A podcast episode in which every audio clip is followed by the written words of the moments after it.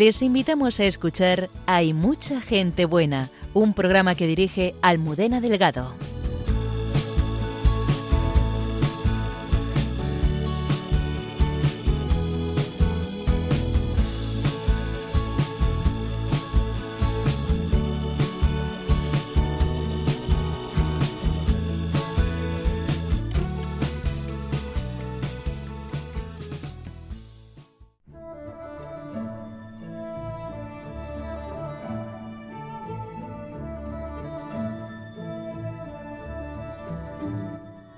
Buenas noches, bienvenidos una madrugada del viernes más a nuestro programa.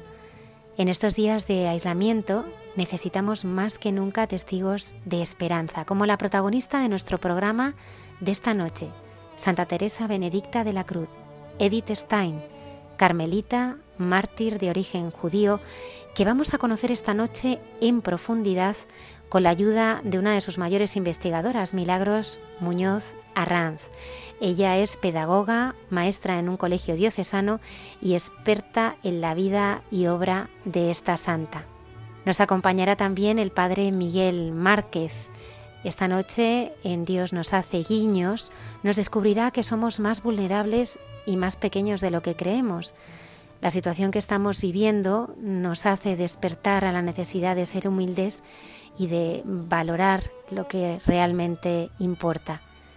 El padre Alberto Rollo nos trae algunas de sus vivencias e historias de solidaridad que se han producido esta semana en su parroquia.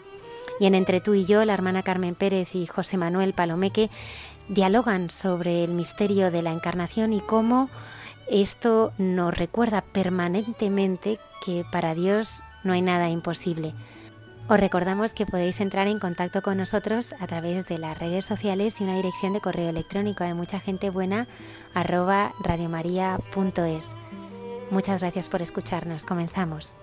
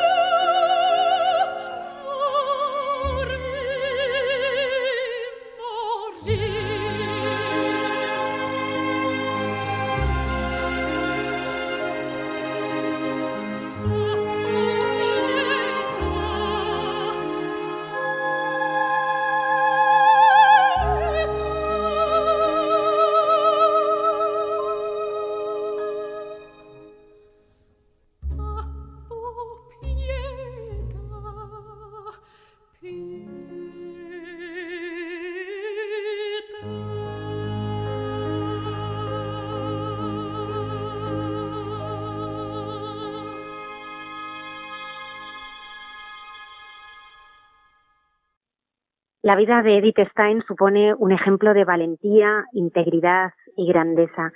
Esta noche eh, vamos a conocer a esta monja carmelita de origen judío, ayudados por Milagros Muñoz Arranz, pedagoga, maestra, trabaja en el Colegio Diocesano de Madrid, Beata Mariana de Jesús, investigadora y, sobre todo, una enamorada de Santa Teresa Benedicta de la Cruz. Buenas noches, Milagros. Hola, buenas noches, ¿qué tal? Bienvenida y muchísimas gracias por, por acompañarnos esta noche. Yo creo que, que la primera pregunta que eh, se hacen nuestros oyentes es quién era Edith Stein. Edith Stein era una mujer muy fuerte y con un gran deseo de, de verdad, de conocer la verdad de la persona y de transmitir esa verdad en el mundo. De, de, y poco a poco enamorarse ella de Dios, de Cristo y decir Cristo es la verdad. ¿Cómo era su familia, Milagros? Era una familia judía, hebrea, ya bueno, tenían, vivían los, los oficios eh, judíos, los vivían, por lo menos los celebraban, ¿no? Especialmente la madre. Y eso a ella, pues, lo vivió también hasta que tuvo la crisis de los 15 años, que lo podríamos vivir, eh, hablar. Pero mm, sobre todo aprendió de, de la madre, porque el padre murió cuando ella apenas tenía dos años, aprendió de su madre la fortaleza y la tenacidad para salir adelante en los momentos de dificultad. Era también la pequeña de once hermanos. Bueno, vivió nada más que siete porque cuatro murieron antes de que ella naciese, entonces no los pudo conocer. Y al ser la pequeña, también pudo vivir en un entorno en que los hermanos mayores que ya estaban en la universidad y algunos todavía en colegio, pero un entorno de estudio, de trabajo también, y entonces eso, el, el afán de aprender y de conocer, lo vivió desde que nació y eso lo mantuvo después hasta, hasta el final, ¿no? El deseo de conocer y, y, saber cada vez más y más sobre la verdad. No sé ¿Cómo es la muerte de su padre y qué, mm, qué momentos se tienen un mayor impacto en la vida de Edith? Ella recuerda cuando, bueno, ella escribió su autobiografía que completó solamente hasta el año 16, pero la escribió cuando vio que el momento del nacionalsocialismo había una gran persecución de los judíos, entonces ella quería dar a conocer la normalidad de una vida judía. Dice, pues mi familia es normal, no, no pasa nada, ¿no? Entonces por eso quiso dar a conocer y escribió esa autobiografía. Allí, en un principio, ella quería mostrar los recuerdos de su madre, pero luego ya, poco a poco, ya fue tomando protagonista, protagonismo en esta obra. Pues en esos recuerdos que ella escribe en esa autobiografía, dice que, bueno, de su padre tiene una imagen que es cuando ella era todavía, no tenía casi dos años, casi año y medio, poco más de año y medio, estaba en brazos de su madre en verano y despedía a su padre porque su padre y su madre tenían un negocio de venta de maderas y tenía que hacer un viaje de negocios para ir a, negociar para comprar maderas y ella recuerda que se despedía de su padre. Le decía adiós. Es el último momento que, que le vio porque ya en ese viaje él pues cayó por una insolación, cayó en el camino Pasó un hombre por la mañana, le vio tumbado pensando que estaba durmiendo la siesta y continuó este hombre, continuó su viaje. Cuando regresó de noche vio que seguía tumbado el padre de Testán en la calle, en el campo, y se acercó y entonces vio que había fallecido por una insolación. Entonces, el recuerdo que ella dice es, bueno, en aquel momento que yo me despedí de mi padre y yo estaba en brazos de mi madre, para mí fue una unión muy fuerte con mi madre. ahí realmente me uní mucho porque era, yo era como el último legado de mi padre. Y, y mi madre pues también me arropó de esa manera. Y entonces creó un vínculo muy estrecho con su madre. A partir de entonces ella ya no recuerda más sobre su padre, más que lo que le contaban sus hermanos, sus familiares y su madre. Pero el vínculo fuerte lo tuvo con, con la figura materna. Es una mujer con una inquietud intelectual muy grande. A los seis años pide que la lleven a la escuela. Sí, lo pidió antes incluso. Estaba muy unida a su hermana Erna, que era un poquito más mayor que ella, eran las dos pequeñas de la familia, y a su hermana ya le tocaba empezar la escuela primaria y ella se quedaría sola en casa, entonces la familia decidió que ella también fuese, pero a la escuela infantil, porque tenía todavía no tenía edad para empezar la escuela primaria y eso a ella le enfadó muchísimo. Desde pequeña, desde muy pequeña, como hemos dicho, el, el contacto con los hermanos mayores le había permitido el aprender sobre literatura y sobre otros ámbitos que a ella le interesaban bastante. Entonces, esas ganas de aprendizaje los quería, yo quería hacerlo ya, ¿no? Quería también a la escuela primaria y era como, y para ella era indignante ir a, la escuela infantil porque allí solamente se jugaba y, y no quería jugar, ella quería aprender. Entonces estuvo bastante tiempo insistiendo y muy enfadada. De hecho, también cuenta en sus escritos que cuando tenían que llevar a la escuela, ella ahora reconoce, ya siendo mayor, reconocía que sus pobres hermanos mayores tenían que sufrir mucho porque ella pegaba patadas y, y, protestaba siempre que tenía que ir a clase, no quería ir a la escuela infantil. Insistía, insistía, entonces cuando cumplió los seis años, el curso empezó, el curso empezaba en Pascua, en aquel momento, empezaba el curso. Entonces ella cumplía los años en octubre, seis meses después o ocho meses después. Y ella insistía que lo único que quería por regalo de cumpleaños era empezar la escuela primaria aunque no tuviese la edad. Y aunque no fuese el momento de empezar, ella quería empezar. Y debió pasar, debieron pasar la familia un año muy difícil con ella porque accedieron y, y la hermana mayor habló con la escuela de Victoria, que es donde ella hizo la escuela primaria, y la pudieron admitir a pesar de que el curso ya estaba avanzado y a pesar de que ella todavía no había cumplido la edad, tendría que haber empezado en la Pascua siguiente. Pues aún así empezó y en esos tres meses, desde octubre hasta Navidad, se puso al día y se puso al nivel de todas las demás compañeras, incluso destacando sobre las demás por esa capacidad y esa ansia de aprender. Milagros, a los 15 años tuvo una, una crisis. ¿Cómo le afecta? Mm, sí, eh, ella quería aprender, quería aprender sobre el mundo. ella se cuestionaba, pero ¿cuál es la verdad de la persona? ¿Qué, ¿Para qué estamos en esta vida? Ah, cuando tenía 11 mm, años y luego otros 12, a los 12 o 13 años, en esos dos momentos fallecieron, bueno, se suicidaron dos tíos, uno materno y otro paterno. Dos tíos que eran también judíos, que tenían negocios, pero en los dos casos el negocio se había hundido, que una quiebra, y ante esta quiebra económica no pudieron soportarlo y entonces se suicidaron. Eso a ella le marcó mucho porque no entendía bueno, pensaba, es que aquí, mientras que tenemos un objetivo en mente, podemos ir avanzando, pero este objetivo nos desaparece, ¿qué hacemos en la vida, no? Y cuestiones como esa, decía que la escuela no le respondía. Tenía una amiga en clase, en el colegio, que cuando iban de casa al colegio hablaban sobre esto.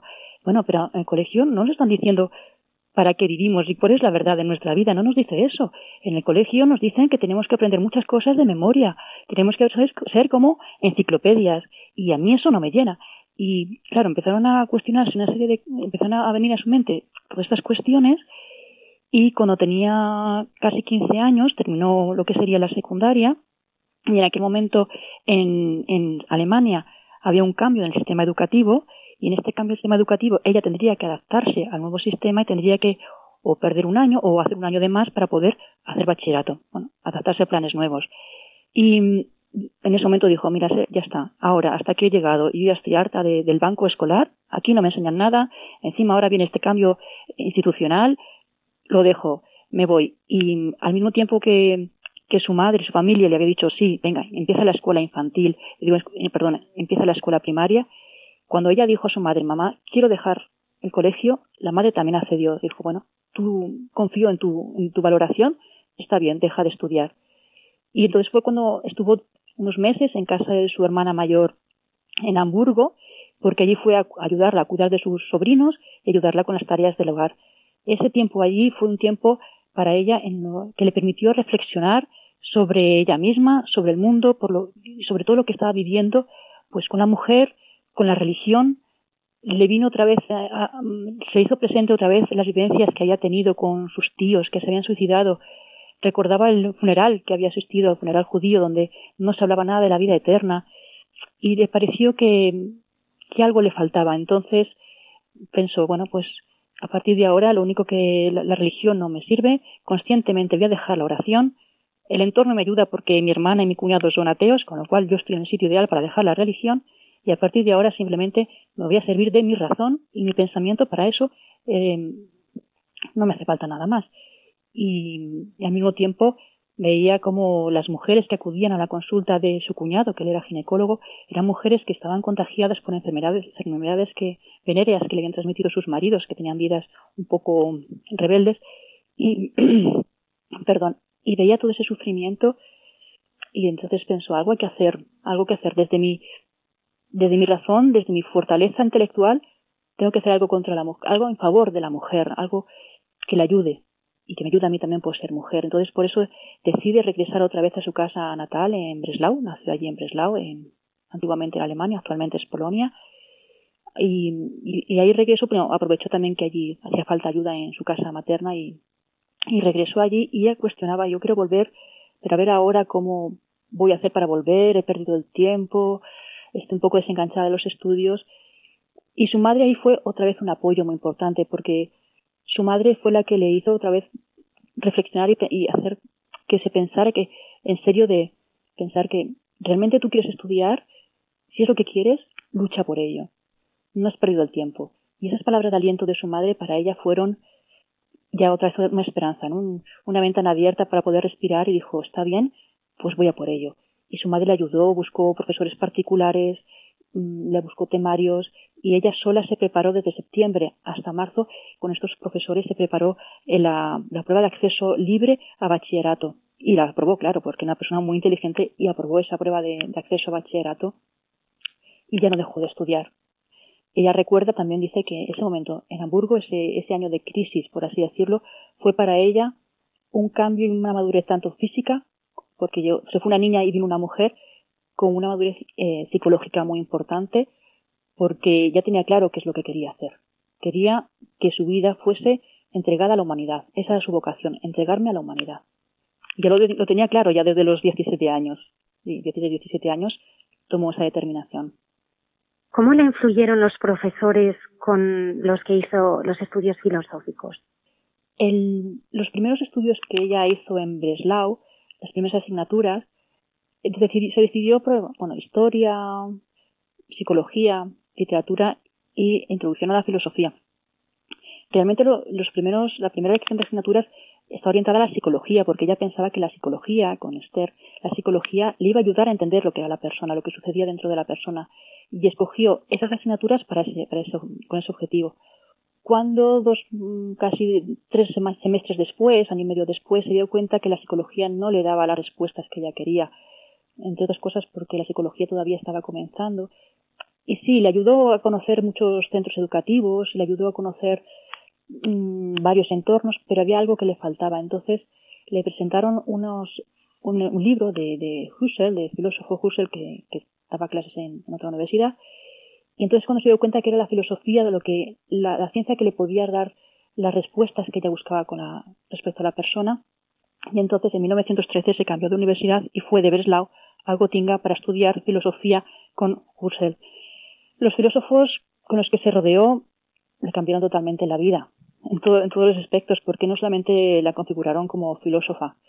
Para ella Husserl le llamaba el maestro, era lo más, ¿no? Era, era una gran persona que le ayudó a conocer, o sea, a estudiar la fenomenología, ese método de estudio que le ayudó a conocer a la persona librándose de prejuicios, saber lo que pasaba y reconocer que dentro de otra persona pasan una serie de fenómenos de la conciencia, como por ejemplo el fenómeno religioso, que aunque ella no sea creyente, no podía dejar o no podía negar que en otras personas sí que pasaban esas cosas. Eso, eso fue gracias a la, a la fenomenología, gracias a la filosofía y gracias a lo que aprendió con Husserl. Además, en esta universidad tenían un círculo de filósofos, el círculo de Gotinga, que también le ayudó porque le permitió tener conversaciones con muchos filósofos de aquel momento. Y eso le fue cambiando poco a poco en la, para su posterior conversión al catolicismo. Ella reconoce que en esas conversaciones ella absorbía, precisamente porque estaba libre de prejuicios por lo que le había enseñado Husserl, ella absorbía lo que los demás le decían sobre la fe y poco a poco eso le fue transformando, se fue dejando transformar por Dios sin saberlo, pero porque los prejuicios se le cayeron, gracias a, lo que he estudiado con filosofía. Todo eso después, bueno, lo lleva hasta el final, ¿no? Porque la filosofía para ella era la, la esencia. Muy importante también para ella es los profesores que le enseñaron historia, la historia también fue un pilar importante porque para después defender el derecho del voto a la mujer, ella parte de ese estudio de la historia le había hecho comprender la historia que todos y cada uno somos protagonistas, hacemos esa historia todos y por eso tenemos que tener una responsabilidad social que justo ahora en estos días que estamos viviendo es tan importante. Todos somos responsables y eso ella lo aprendió en la historia, estudiando historia. Todo el mundo es importante. Milagros, hay un momento eh, crucial en la vida de Edith y es, es su conversión. ¿Cuáles son las claves de la conversión de Edith Stein? Sí, mm, es verdad que muchas veces se dice que su conversión fue el año 21, pero realmente su conversión es un progreso, es un tiempo de caminar, no fue solo en una noche. En esa noche fue es verdad, Santa Teresa de Jesús le abrió los ojos y ella descubrió que era el catolicismo donde estaba la verdad. Pero hasta llegar ahí había sido un camino pues que podía empezar bueno, podía, yo creo que podía empezar incluso desde el propio momento en que ella se declara incrédula radical, como dice el padre Ulrich de Alemania, incrédula radical que se declara así con 15 años cuando se va a Hamburgo, deja la religión. Pero cuando ella empieza la universidad, cuando ella empieza a estudiar especialmente fenomenología y ve que tiene que librarse de los prejuicios, no puede negar, precisamente por todo el estudio de la empatía que ella hizo para su tesis doctoral, ella decía, yo no puedo negar porque yo por empatía puedo reconocer que en otra persona sí que está sucediendo algo dentro de esa persona que le hace creer en Dios. Yo no creo, pero esa persona sí, y yo lo veo. Entonces yo no puedo negar, eh, eh, no puedo negar el estudio de Dios si quiero saber lo que es la persona. Claro, eso fue, como hemos dicho antes, sus estudios en empatía, sus conversaciones con otros filósofos que eran o protestantes, o católicos, o judíos, o ateos, tenía todo su entorno de todo tipo, esas conversaciones le, le fueron calando poco a poco, poco a poco. Fue también muy importante en el año 16 cuando entró en la, Catedral de, Frankfurt y vio allí a una mujer católica que venía con la cesta de la compra y se arrodilló para rezar. Dice que nunca pudo olvidar aquello, como ella estaba acostumbrada a que en las iglesias protestantes o en las sinagogas la gente iba para los oficios, pero había descubierto que una persona católica entraba a la catedral un día cualquiera, en un momento cualquiera, para hablar con Dios, para tener una conversación con Dios en el día a día. Eso a ella le había sorprendido bastante y dice que nunca lo pudo olvidar.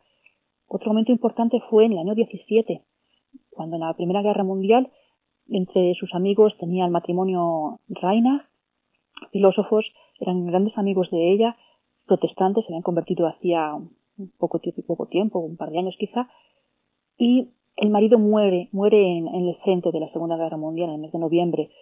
A ella le impacta bastante esta muerte y sobre todo pensaba en la viuda, cómo tenía que estar la viuda tan desconsolada por la muerte del marido, porque ella veía que era un matrimonio ejemplar.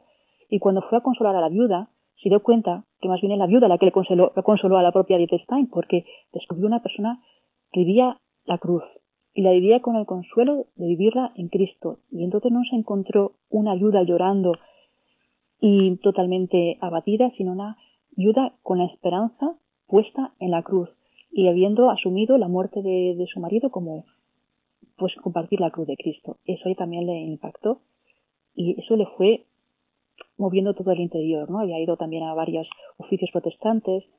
Ella estaba también ya algo en búsqueda. En el año 18, un año después, hizo un curso con Husserl, con este filósofo, y allí leyeron un libro de, un protestante, de Otto, y en este libro se nombra a Santa Teresa, el libro que se llama La Santidad, se nombra a Santa Teresa de Jesús y a San Juan de la Cruz. Seguramente eso ella lo dice, ¿eh? ¿no? Recuerda esas lecturas. Entonces, se supone que ahí ya ella, Santa Teresa de Jesús y San Juan de la Cruz, ya le habían hecho, le llamado la atención, ¿no? De alguna manera. Por eso cuando después, en el año 21, no es que encuentre el libro en la casa de campo de Conrad Matthews, como siempre se ha dicho, sino que antes de ir a esta casa de campo, la familia Reina, una vez más, Paulina Reina, la familia Reina podría ser incluso su mentora a nivel espiritual. Hay gente que dice, como la profesora Beckman, que dice que tiene esa teoría. Bueno, pues ella estaba en casa de, de y la viuda le dice, escoge un libro de la biblioteca. Ella fue a por Santa Teresa de Jesús. Y el padre Ulrich dice, eso no fue una casualidad, porque ella ya había tenido un contacto con Santa Teresa de Jesús y fue a por ese libro porque le interesaba Santa Teresa de Jesús y se lo llevó a la casa de campo y estando en la casa de campo, en la casa ya de Conrad Martius, de la otra familia, ahí es cuando esa noche leyó la vida de Santa Teresa de Jesús y ahí terminó el libro y dijo, por fin ha terminado mi búsqueda de la verdad. En el catolicismo está la verdad. Y ahí fue cuando ya tomó esa decisión de, bautizarse y entrar en la Iglesia Católica. Es un camino, como vemos, pues desde el estudio de la empatía, que eso estamos en el año 15, 16, hasta el año 21. ¿Cómo lo vive su familia, Milagros? Un desastre. aquello era, aquello fue una catombe, porque en la familia judía, como he dicho al principio, entonces, ella se, se, tuvo esta experiencia en la casa de campo y decide regresar a su casa materna en Breslau. está allí hasta el mes de octubre, o sea, desde agosto hasta octubre está en Breslau para comunicar a su familia que se había convertido, al catolicismo. Los hermanos que no eran muy religiosos, en aquel momento se volvieron muy religiosos y pusieron el grito en el cielo que cómo podía hacer eso. La madre, por supuesto, fue un gran disgusto de, lloros y de, de, no hablar y no contar, o sea, de, silencios que mantenía con la hija, cosa que antes no pasaba. Fueron tiempos muy duros, meses muy duros, pero que, que no le hicieron a ella, tuvo una experiencia tan grande, tan grande con Santa Teresa de Jesús, que no pudo negar en ese momento, incluso a pesar de ver la dureza de la familia, de ver cómo, cómo sabía, ella le dolía, sabía que estaba haciendo daño, sabía que él iba a doler a su madre y no quería hacer daño, pero no podía negar a Cristo. O sea, había encontrado a Cristo en el catolicismo a través de Santa Teresa de Jesús y no podía negarlo a pesar de cómo su madre sufría. Esos meses que estuvo allí, ella acompañaba incluso a su madre a la sinagoga, como siempre había hecho, siendo adolescente y desde la infancia, la acompañaba. Ahora lo que pasa es que su madre seguía los oficios judíos y ella se llevaba su libro de salmos. Era tan fuerte esa conversión que había tenido eh, Santa Teresa de la Cruz que su madre reconocía que a pesar de no estar de acuerdo con esa conversión y con haberse ido a la competencia o a, a, ese extremo, reconocía que nunca haya visto a su hija rezar con tanto fervor como lo hacía con los salmos católicos. La madre incluso reconocía eso. Pero fue un paro bastante duro para, para la madre. ¿Por qué su estancia en Espira es tan importante? Bueno, eh, Espira estuvo, el primer contacto con Espira lo tiene poco tiempo después de la conversión. Espira es una ciudad que desde, en aquel momento se pertenecía al estado de Baviera, pero actualmente es otro, otro estado federal. Es una ciudad que en aquel momento muy pequeña, muy insignificante, sin valor académico. Sin embargo, allí el destino, la providencia, llevó allí a Edith Stein. Y entonces se convirtió en un pilar en su vida. Aquella pequeña ciudad sigue siendo bastante pequeña hoy en día. Cuando ella se convierte al catolicismo, iba de Breslau a, otra vez regresa a la casa de campo a ver saber eh, es una población que está cerquita de Espira va allí a hablar con el párroco en la ciudad donde se había convertido ella va a hablar con el párroco y pide bautismo eh, allí se bautiza en esta pequeña parroquia de este pueblecito pero la confirmación la realiza en la ciudad de Espira con el obispo de allí en la ciudad de Espira el párroco de que la bautizó estaba sobrepasado por los conocimientos que tenía Edith Stein, que pidió ayuda al capitular de la catedral de Espira. Tienes que ayudarme, tengo aquí, decía, tengo aquí una neoconversa que tiene unos conocimientos académicos y conocimientos también sobre la fe católica, que es que no puedo con ella, me tienes que ayudar. Y le escribió así al capitular de la, de la catedral de Espira y él asumió la dirección espiritual de Edith Stein. Siendo el director espiritual, al junto a la catedral, muy cerquita de la catedral, hay un convento de hermanas dominicas, convento de Santa Magdalena, que tenían en aquel momento un centro de formación para maestras. Es centro femenino, ahora ya no es así, pero en aquel momento un centro de formación de maestras. Y se quedaba una vacante para enseñar literatura. El director espiritual, el capitular de la catedral, sabía que Edith Stein no tenía trabajo, sabía las dificultades que había tenido para poder acceder a cátedra que se habían negado totalmente por ser mujer y ser judía y que estaba en su casa de Breslau dando clases particulares. Entonces me dice a las hermanas dominicas de Espira, yo conozco una persona que pueda hacerse cargo de, estas clases de literatura para formar a estas chicas. Se lo presenta a Edith Stein, ella no puede negar porque no tiene trabajo, entonces no puede negar, no ve que no tiene que negar este puesto de trabajo y se desplaza a Espira. Aquí va a estar ocho años. Hay un libro que está escrito por la hermana Adele Herman, falleció hace unos añitos, sobre los años de Edith Stein en este centro dominico. Ella dice que son muy importantes porque desde que se convierte Edith Stein en el año 21 hasta que entra en el convento en el año 33, de esos 12 años que está en el mundo como católica, 8 los pasa en este convento. 8 años. Entonces, es importante porque era una católica, Edith Stein era católica, era académica, tiene una vida académica además muy intensa, pero está viviendo en el mundo. Actualmente podría ser una gran novedad, porque hay muchas mujeres que están consagradas y viven en el mundo. Edith Stein también vivió así, en aquel tiempo, porque ella se convierte al catolicismo gracias a, a Santa Teresa de Jesús y dice en su corazón, yo quiero ser carmelita. pero su director espiritual, los directores que tenía, decían, no, tú tienes que tener una función muy importante en el mundo, estás en unas conferencias muy grandes, eh, un gran trabajo intelectual, no puedes entrar en este momento a ser carmelita. Así que ella decidió, bueno, recibió la gracia especial, estando en la abadía de, de de Boiro en el año 28, de hacer unos votos privados como consagrada. Por eso, estando en Espira, desde el año 23 hasta el año 31, al vivir allí, ella vivía como una vida consagrada. Vivía en el mundo, pero consagrada. Allí vivía sobre el edificio que, actualmente, y aquel momento también lo era, un edificio que era, es la portería de, este centro, de este convento. En la primera planta vivía ella y los oficios los podía vivir con las hermanas en la capilla, las hermanas dominicas. Entonces, y al mismo tiempo trabajar allí. Para ella eso fue una gran riqueza porque podía vivir su catolicismo plenamente.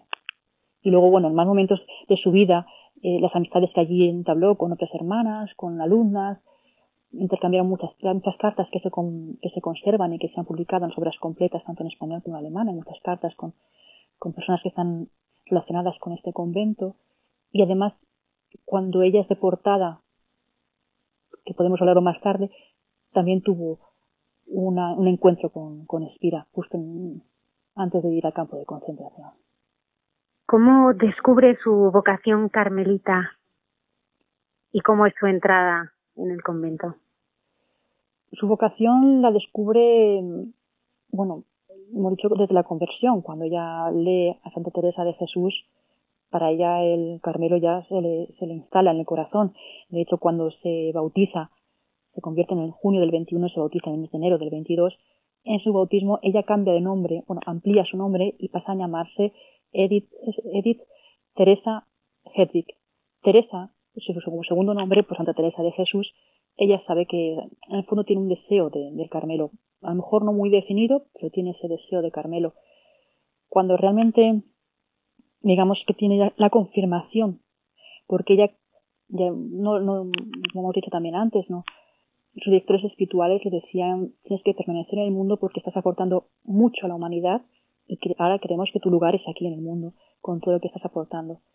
Pero en el año 33 ella estaba docente en otro centro, en otra ciudad en Münster, en un centro de pedagogía en Münster. Tiene que dejar de dar clases porque en el mes de enero, en el mes de abril, se publican las leyes nazis y entonces todos los judíos tendrían que dejar sus cargos públicos, no podían trabajar. Entonces, el director de este centro del Instituto de Pedagogía de Münster le dice cuál es la realidad. De momento tienes que parar de dar clases, las leyes no permiten, por tu ascendencia judía, te permiten estar dando clases. Ella entra, entra el buen pastor, entra en la iglesia, porque, claro, tenía ahí ya un conflicto, ¿no? No puedo dar clases, no puedo llevar mi vida académica, ¿qué hago? ¿Dónde tengo que ir? Entra en la iglesia y dice, ella cuenta, escribe, ahí entré y dije, de aquí no salgo, rezando le decía a Cristo, al Señor, de aquí no salgo hasta que no me digas qué tengo que hacer con mi vida. Y entonces ahí recibió la gracia de saber que tenía que entrar en el Carmelo. Era el momento de entrar en el Carmelo. Aquello que antes no podía, que le impedía, que era toda la actividad que tenía pública y el bien público que estaba haciendo, ahora ya la ley no lo permitía. Dijo, ahora es el momento de entrar en el Carmelo. Estábamos en el mes de abril del año 33 y entraba en el Carmelo el 14 de octubre de 1933. En esos meses preparó toda la, entrada al, Carmelo, lo preparó pues despidiéndose del centro de, de Münster, mmm, despidiéndose de, la familia, haciendo también retiro, ejercicios, hablando con el director espiritual, o sea que fue, en esos meses también fueron bastante discernidos, no fue un ataque de hoy me lo dices, mañana entro, ¿no? Fue bastante discernido y también a pesar de, todo el dolor que iba a ocasionar en la familia, fui allí a despedirse de ellos. Y la madre, pues, pues también otro disgusto más, ¿no? Otro disgusto más por, no, no solo la conversión, sino que además ahora entra en un convento que, que no entendía nada la madre, no entendía. No lo entendía y lo pasó muy mal durante esos meses. Las hermanas y las sobrinas también no estaban de acuerdo pero justo el día antes de, cuando ya se despedía, la última vez que vio a su madre, se despedía para ir al Carmelo de, Colonia, fue bonito porque la madre, a pesar de eso, le dice, le da una bendición antes de irse. Antes de subir al tren le dice que el Eterno te asista. A pesar de eso, la madre le da la bendición, a pesar de no entender nada, y eso es muy bonito. Es curioso que su hermana Rosa también se convierte. ¿Cómo fue su proceso y cómo, y cómo lo vive ya la hermana Santa Teresa Benedicta de la Cruz? Sí, la hermana se convierte, la hermana Rosa se convierte. Mm, es verdad que, claro, su hermana ya había visto el disgusto que había supuesto para la familia ver la conversión de Edith Stein, decide llevarlo en secreto y compartirlo con su hermana Edith. Eso le crea también muchas veces muchos conflictos, no sabe cómo llevarlo, cómo vivirlo, y la propia Edith le, proporciona directores o acompañantes espirituales que le ayudan a Rosa a vivir la fe en silencio respecto a la familia, porque no podía vivirlo para no disgustar a la madre. Finalmente, mm, Rosa, la madre de Edith Stein, se muere el 14 de, septiembre del 36 y en ese momento para la hermana Rosa fue como la liberación. La liberación en el sentido de que, bueno, ahora ya no voy a dar disgusto, a mi madre, ahora puedo vivir la fe. Y entonces esa mm, complicidad que tenía con su hermana, pues ahora se, se materializa porque ya pueden estar juntas. De hecho, ella va justo dos meses después se va a Colonia, o un mes y medio después va a Colonia, donde ya estaba su hermana Edith como carmelita, para estar cerca de ella. Y en Nochebuena de ese año se, se bautiza, su hermana Rosa se bautiza, entra en la iglesia católica en el año 36. Incluso Edith Stein puede salir del convento para, para acudir al bautismo y luego regresa otra vez. Entonces ya van a estar muy juntas las dos, esa complicidad. Incluso le va a acompañar al martirio posteriormente le acompaña en Colonia y luego Rosa también irá al convento de Holanda cuando huya Edith Stein, Rosa irá para allá y entonces hace los votos como carmelita terciaria, la orden terciaria de las carmelitas y está con ella también en el convento, aunque sea no en clausura, sino fuera. Edith Stein sufre el nazismo de muy distintas maneras. ¿Cómo vivió ella esta persecución como judía y como católica? Sí, bueno, ella lo vivió en primera persona pues muchos motivos, porque la primera, más, los más objetivos son el acceso a cátedra. Ella quería ser catedrática y no solamente por ser mujer, que también, pero bueno, hay mujeres allí, ¿no? Como catedráticas. Es una de las cosas, pero otra de las cosas era por judía. De hecho, Husserl cuando en principio le escribió una carta de recomendación para ser catedrática en la Universidad de Friburgo, en último momento se arrepintió Husserl y no, no le dio esa carta de recomendación, aunque luego posteriormente sí que hay otra carta, ¿no? Que, que la recomienda. Pero bueno, en ese momento la recomienda, no la recomienda en Friburgo. Él dice que es porque ya había tres judíos en cátedra y una cuarta judía no iban a admitir. Entonces él sabe perfectamente. También es verdad que hay en la, primera biografía, una de las primeras biografías publicadas en el 48, no las que se han publicado posteriormente, porque eso lo quitaron, que Edith Stein reconoce que estando ya en el colegio, había un profesor que le hacía un poco el vacío por ser judía. Eso no se ha vuelto a publicar, eso se ha quitado de esas primeras biografías. Pero ella reconoce que en el colegio ya había, y compañeras suyas reconocen que en el colegio ya había un profesor que, que no la miraba bien por ser judía. Pero bueno, ella, ella lo tomó como, ella nunca es que renegase de su pueblo, ella sabía que era judía, judía católica. Y de hecho, cuando ella quiere, se quiere ofrecer como sacrificio, se ofrece que se quiere ofrecer como sacrificio del pueblo judío. Ella comprende, porque comprende, ella sabe que está siendo perseguida y no, no lo reniega, sino que se ofrece por el pueblo judío. Y quiere también ayudar, ayudar al pueblo judío, ¿no? Por su incredulidad, dice en algún momento, yo quiero ofrecerme para que mi, mi pueblo crea en Cristo. Es realmente una persona conciliadora de las dos religiones. Y es bonito también como eso lo, se vive como ella lo vive. Lo vive, ahora sí, con angustia, porque cuando escribe al, al Papa, antes de todo los, antes de que explotase realmente toda la persecución evidente contra los judíos, ella ya preveía, decía, esto no va bien, me están persiguiendo sin motivos, no va bien. Ya lo intuía, era bastante inteligente en ese sentido y, y así lo escribió. ¿Nunca piensa en escapar a algún lugar más seguro? Ella tenía, ella si pensó salir porque pasó de Colonia, de Colonia se fue a Holanda por la persecución y de Holanda quería escapar a Suiza. Ella dice que no era por ella. Ella tenía asumido que ella quería saber, quería entregarse por el pueblo judío si tenía que morir iba a hacerlo. Iba a hacerlo, no iba a negarlo, pero entendía que por la seguridad de las hermanas, si la madre superiora veía que, que en peligro las hermanas, ella iba a irse a otro país como hizo primero Holanda y luego irse a Suiza. Pero no lo hacía por ella, sino por la seguridad del resto de las hermanas, que es por, la que, las que miraba, porque ella vivía en paz. Ella había escrito un testamento, que eso es una cosa típica en, las carmelitas, perdón. En las carmelitas había escrito un testamento en el que admitía o asumía la, la muerte que Dios le, le, había preparado para ella. Lo aceptaba con alegría. Y eso estamos hablando del año 39.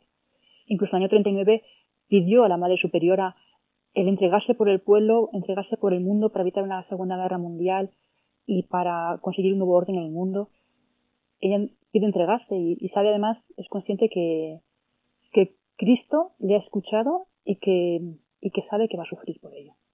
Y lo sabe ya incluso en el año 33, que antes de saber que iba a ser carmelita, ella en Semana Santa rezando le pide al Señor que también quiere como la nueva, ser una nueva, Esther, una nueva Esther y ayudarle a llevar la cruz del pueblo judío.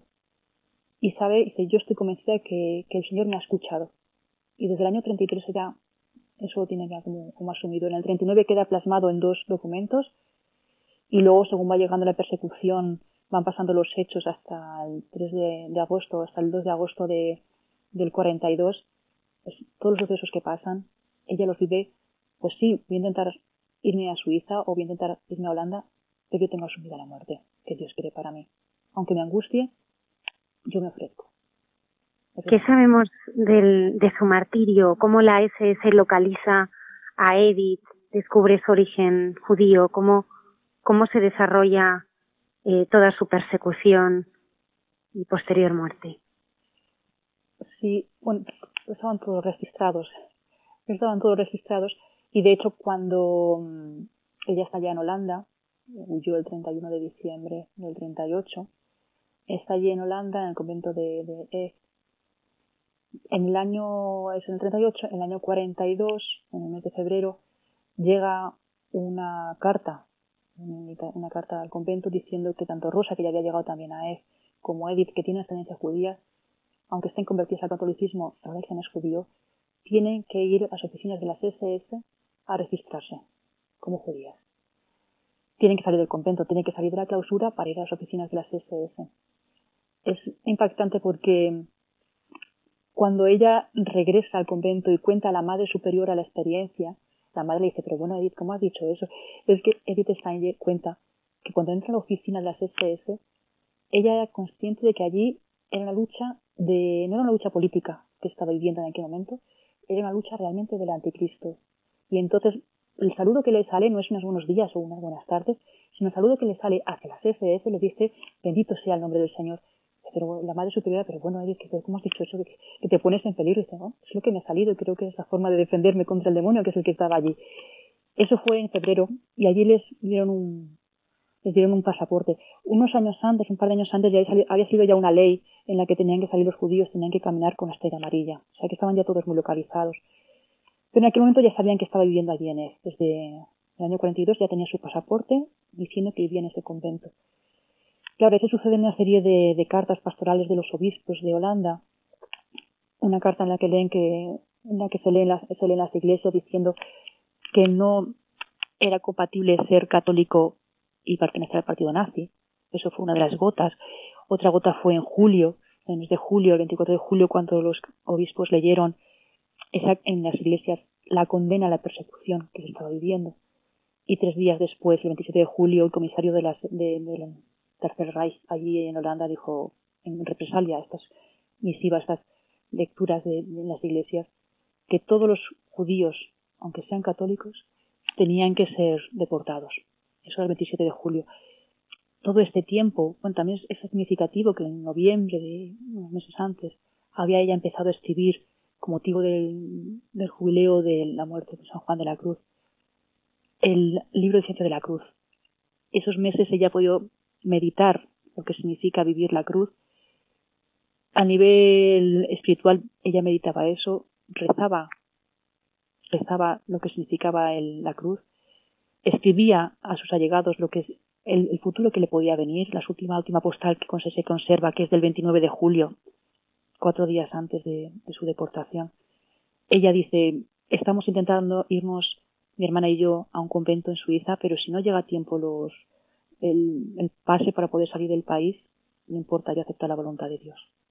Ella tenía ya mucha paz y vivía esa paz.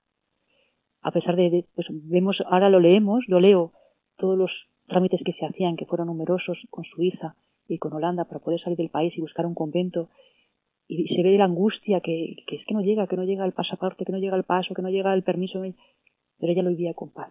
Es curioso porque yo lo puedo vivir con angustia, pero ella con paz, que era la, protagonista. El permiso llegó tarde, podían irse a Suiza, pero ya llegó cuando estaban deportadas, pero ella vivía con paz. Es impresionante. ¿Cómo es el martirio, Milagros? ¿Cómo van a buscarla al convento y qué se sabe de ese martirio? Lo que se sabe fue lo que escribió la, se escribió en la primera biografía del año 48. La madre cuenta, la madre superiora cuenta que eran las 5 de la tarde cuando llamaron al coro, cuando llamaron a, estaban ellas en el coro, cuando llamaron a, la portería, y bajó la madre superiora con Edith Stein pensando que les llegaba el pasaporte para irse a Suiza. Y a quien se encontraron fueron a las SS que venían a buscar con una carta, buscaban a Rosa y a Edith Stein, que las tenían que llevar en apenas 10-20 minutos que les dieron de permiso para poder recoger cuatro cosas, se las llevaron al primer campo de concentración en un pueblo cercano, en Amersfoort. Allí estuvieron una noche y luego les llevaron en tren hasta en transporte hasta Westerbork, que es otro campo de Holanda, más o menos cercano, donde pudieron estar como unos tres días más o menos. Estando en este campo de concentración, ya sí que les permitieron enviar algún telegrama a todos los deportados telegramas a sus casas para que les pudiesen llevar pues lo que quisieran, en seres que ellos quisieran.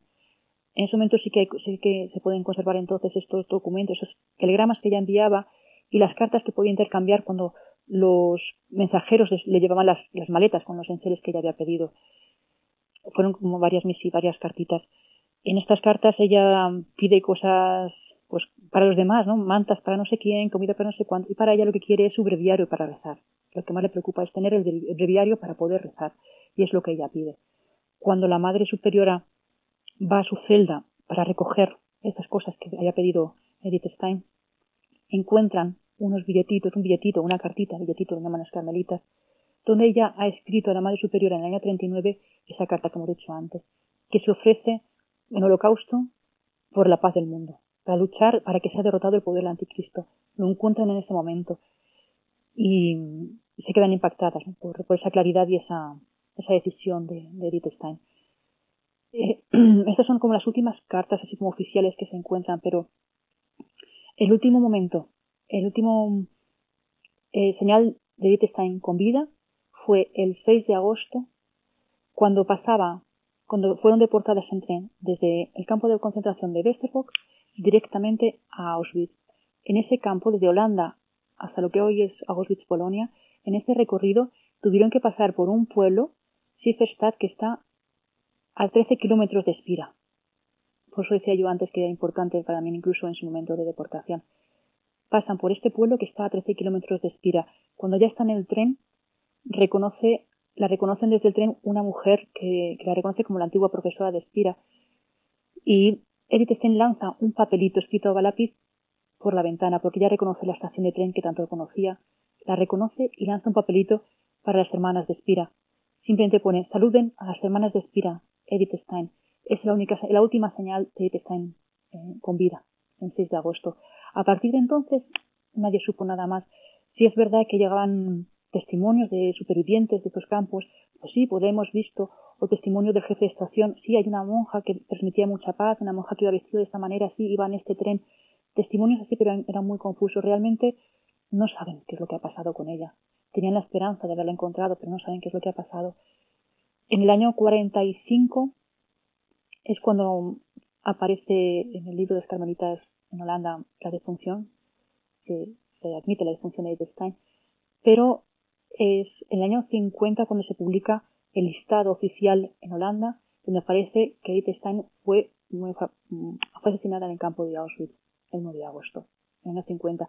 Y en el año 62, cuando se pide informes a la Cruz Roja de Suiza, ahí es cuando ya pudieron ver qué es lo que había pasado esos días. Y dicen, tal día, tal día pasó por este campo de concentración, después fueron al otro campo de concentración, finalmente fueron llevados en tren a Auschwitz, allí fueron separados, los prisioneros que valían, los que no, y entre ellos estaba Edith Stein y Stein. En principio, los que no valían y fueron directamente a las cámaras de gas.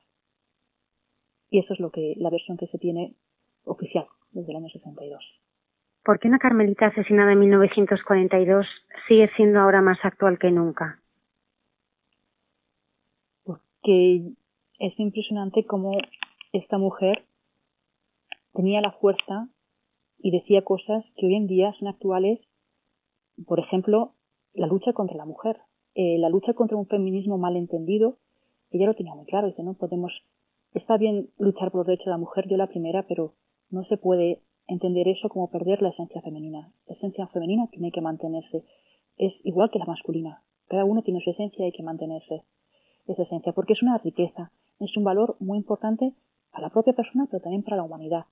Y hoy en día, está todo este revuelo y tan, tan al día el feminismo, ella hace 100 años luchaba por el voto de la mujer. Hace 100 años luchaba por la educación de la mujer, que no estaba tan valorada. Luchaba porque, porque fuesen maestras, que no había maestras. Luchaba también por ser, por entrar en la, en, en la universidad. Ella fue la primera filósofa, doctora filósofa en filosofía de Alemania. Luchó contra todo eso sin perder la esencia femenina. Consiguió también la tolerancia religiosa, judaísmo, cristianismo, consiguió esa tolerancia, también tan necesaria hoy en día.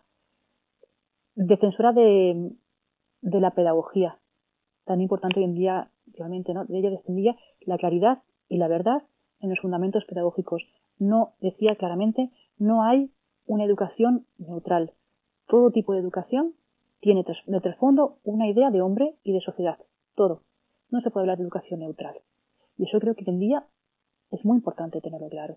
Uno puede decir educación de un tipo o de otro, pero siempre detrás de eso hay una idea, una ideología. Ella, ella lo defendía y lo, y lo fundamentó, que es lo importante. Si ahora rescatamos todos sus escritos, de hecho hay una gran riqueza, porque estudies por donde la estudies, siempre hay cosas nuevas en ella.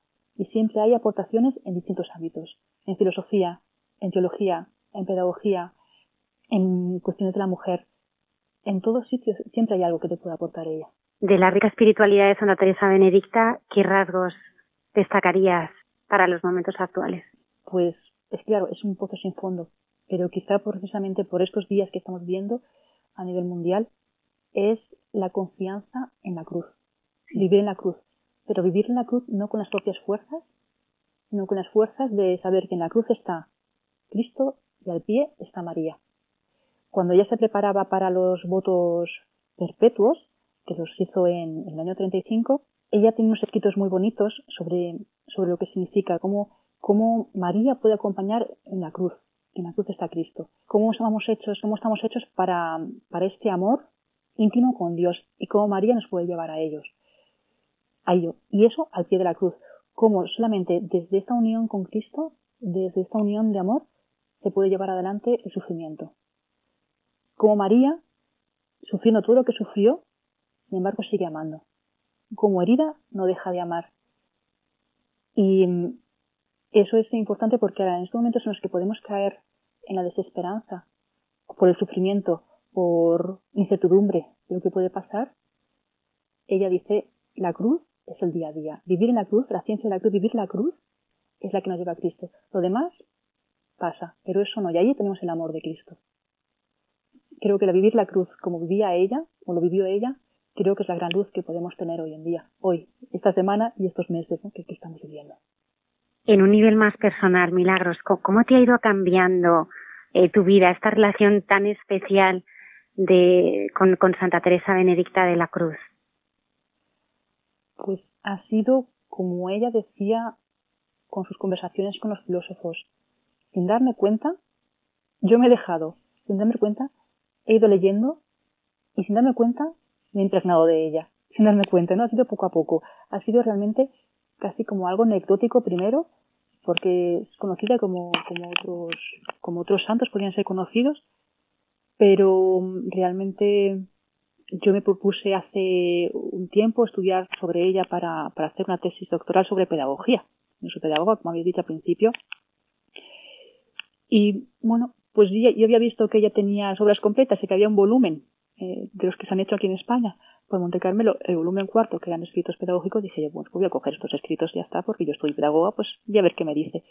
Pero claro, eso me abrió todo un mundo. No es el volumen cuarto, no es toda una vida la que me abrió, que poco a poco me ha ido, me ha ido impregnando. Me ha ido impregnando pues porque, claro, si uno también analiza, cuando analiza la vida de un santo, sin darnos cuenta, estamos analizando también nuestra vida, por lo menos eso me pasó a mí, ¿no? Al mismo tiempo que yo leía su vida, yo iba analizando la mía, digo, ah, pues a mí, pues a mí también, pues a lo mejor aquí me puede ayudar a comprender por qué yo viví esto, si ella también lo ha vivido, cómo uno puede estar alejado de la, de la fe, como también podía ser mi caso en cierto momento, y cómo Dios nos lleva otra vez a la fe y cómo uno poco a poco encuentra ahí la verdad. Pues mira, a ella también, a ella le ha pasado esto, ¿no? Puedo, puedo comprenderlo gracias a lo que ella me está diciendo. Y, y sin darme cuenta, es como, pues, pues a esa persona que me acompaña incluso en, en las clases, porque cuando, cuando estoy con alumnos, porque mi trabajo es un trabajo que está en contacto con otras personas. Y ella me enseña a que la otra persona tiene toda la dignidad del mundo por ser hija de Dios igual que yo. Y que yo los prejuicios me tengo que librar de ellos. Porque yo a lo mejor no puedo creer o no puedo compartir lo que cree otra persona, pero ella es persona. La otra persona es eso, un ser humano creado por Dios y que todo tiene su riqueza. Toda la persona tiene un valor. Toda persona está en este mundo por algo, por una misión que Dios le da. Y que mi, mi objetivo como pedagoga es descubrir cuál es esa misión. Y como, y como pues, su pedagoga acompañarle a que esa misión sea realidad. Y que encuentre su lugar en el mundo.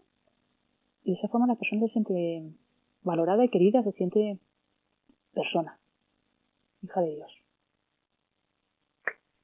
Milagros, acabas de presentar un libro que todavía no está traducido al español, que en sus 500 páginas presenta eh, gran parte de material inédito de Edith Stein. Me gustaría que nos hablaras de él y también de tu relación con las dominicas de Espira. Pues uh, respecto a lo del libro, es un libro que está hecho por varios, tiene varias partes, son como varios artículos o varios textos que se han recopilado en este momento estos textos han sido recopilados por, por tres miembros de, destacados de la Asociación de Edith Stein Alemania. El padre ¿A la que pertenecen también? Uh, sí, anecdóticamente sí. Yo no soy más que una pequeña gotita de, de, un, de un gran, una gran asociación con gente maravillosa que, que bueno, me enseñan muchísimo, ¿no?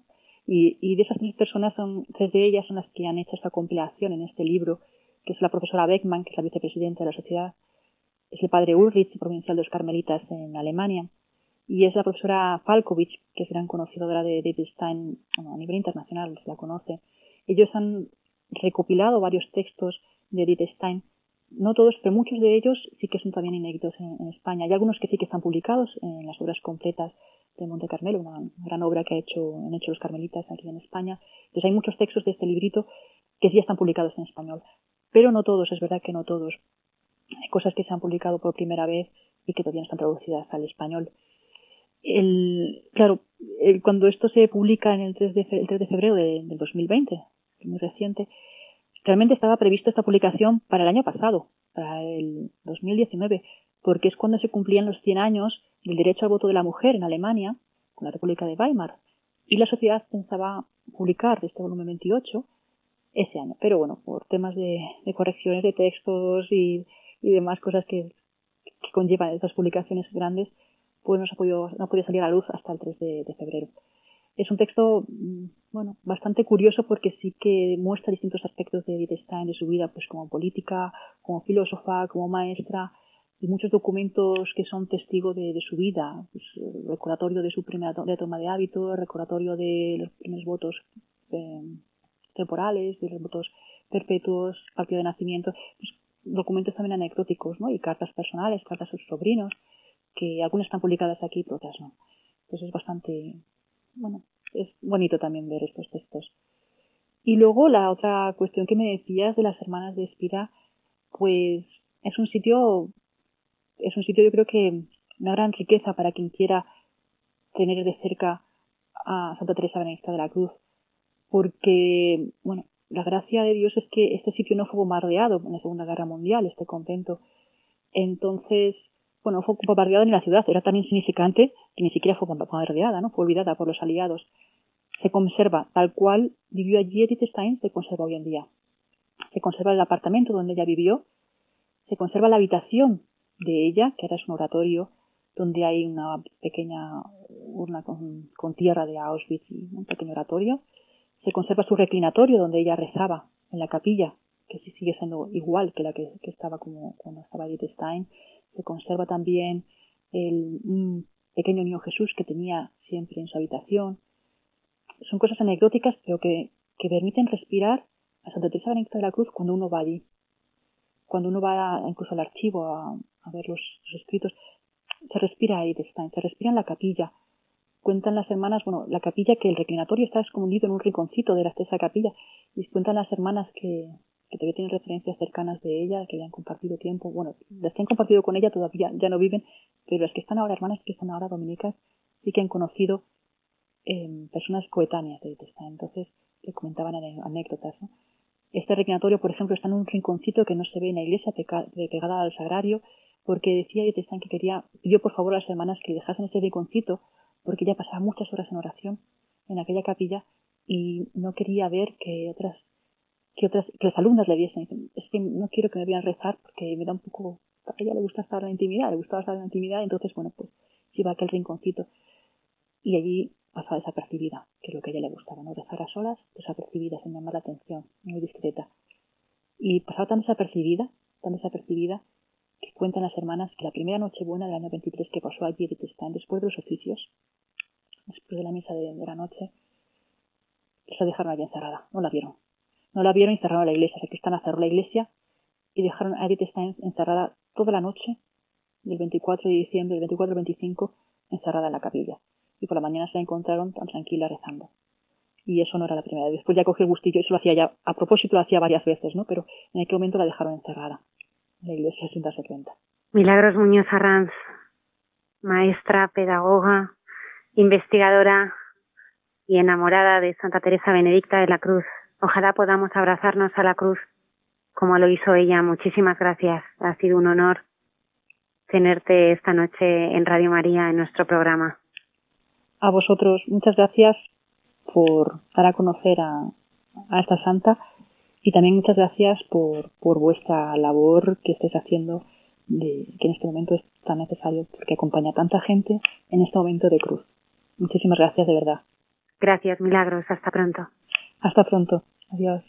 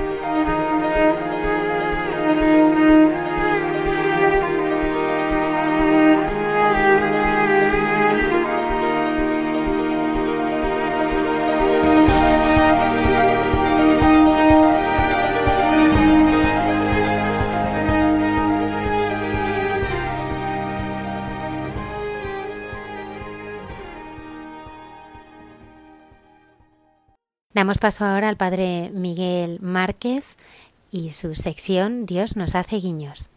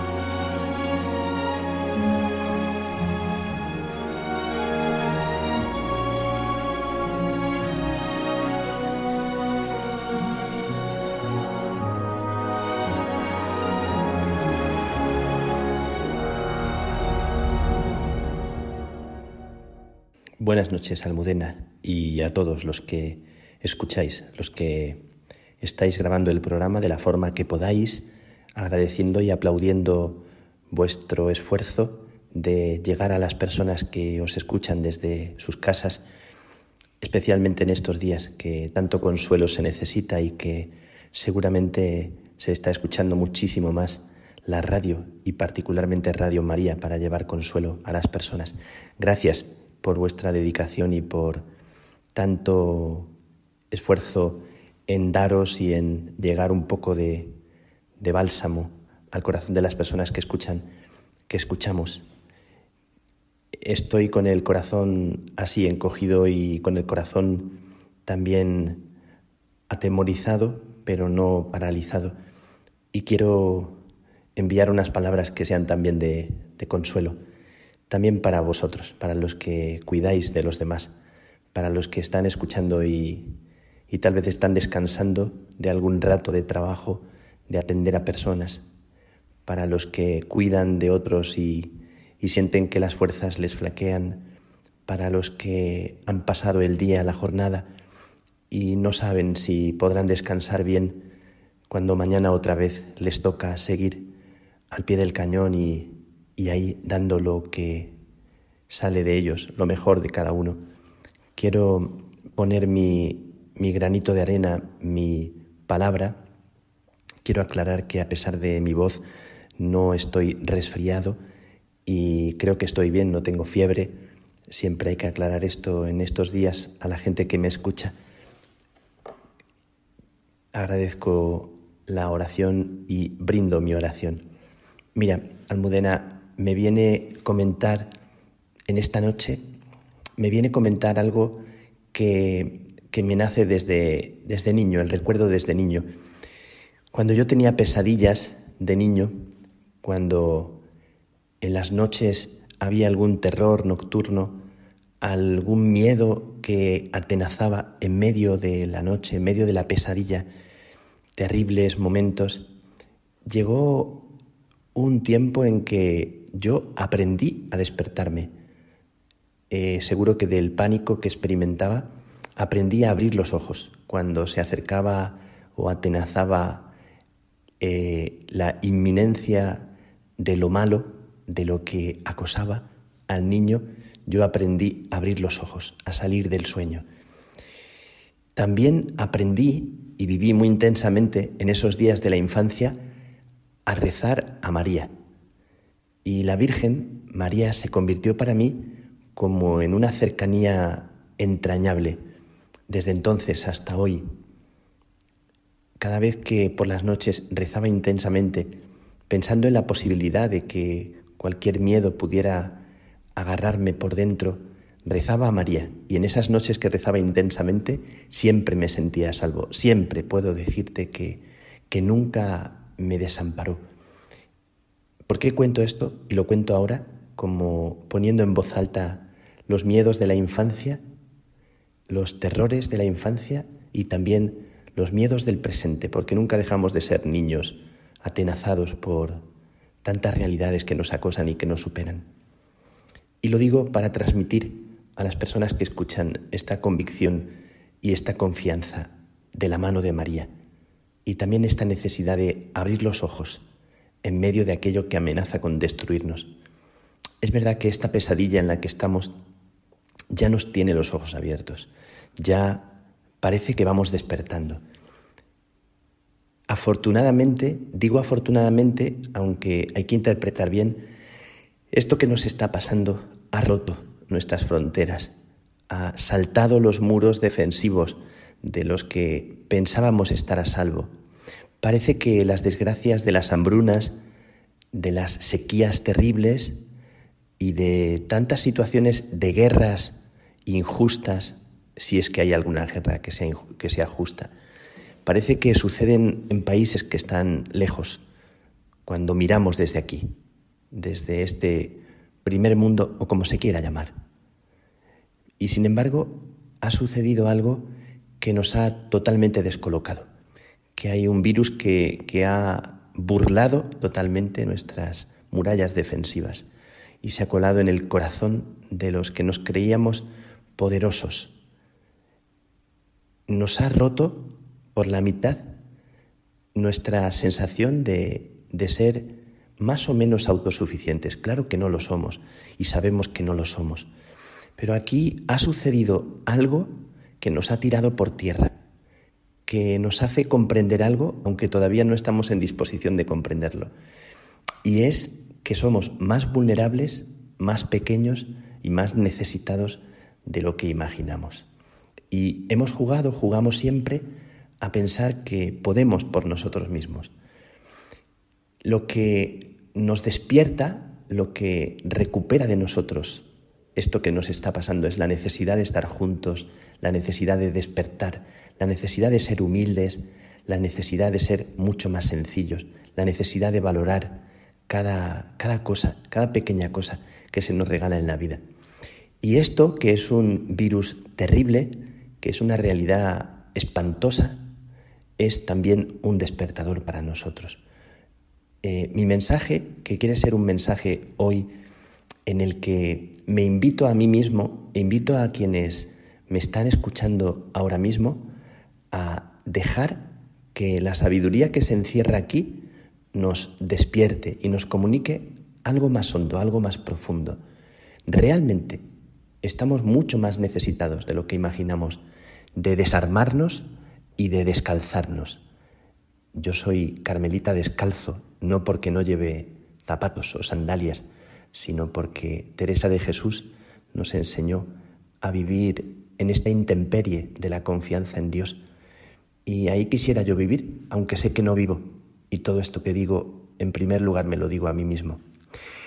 Mira, Almudena, cuando yo me iba a preparar para la profesión que hacemos los religiosos, los frailes, la profesión definitiva, después de unos años de preparación, yo pensé que estaba muy protegido que era un fraile demasiado a salvo, que tenía la vida demasiado resuelta, que estaba demasiado arropado, como lo sigo estando ahora, y sigo necesitando de una peregrinación, de un camino otra vez a las fuentes. Esto que nos está pasando es para mí también un dejarme caer a tierra y a verdad.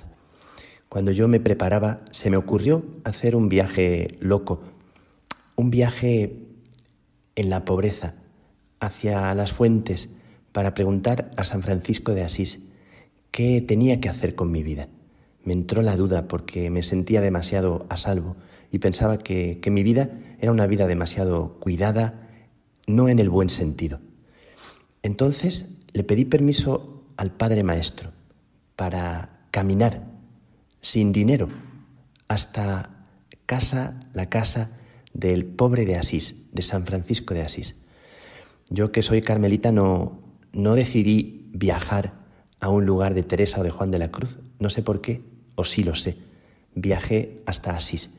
Le dije al Padre Maestro si me permitía caminar sin dinero y pidiendo de comer, para experimentar la precariedad, la pobreza. No lo dije apenas a nadie. Se enteró un compañero y me hizo prometerle que llevaría dinero. Le dije que sí, que llevaría dinero y metí en el bolsillo en aquel entonces una peseta para cumplir la promesa que le había hecho de que sí que llevaría dinero. Y me puse en camino. Fueron seis, siete días hasta llegar a Asís, haciendo autostop, durmiendo en cualquier sitio, pidiendo de comer. Cuando estuve en la campiña de Asís, por fin, eh, como una tierra prometida, cerca de, de Francisco, de mi hermano, el pobre de Asís, lloré como un niño que se siente solo.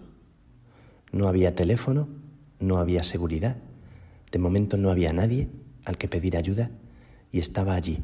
Experimenté una soledad sin amparo y me consolaba solamente el pensar en los amigos, aunque estuvieran lejos.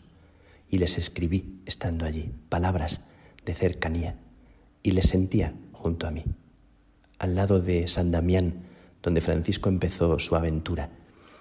Allí experimenté esa pobreza, aunque era una pobreza que yo había programado.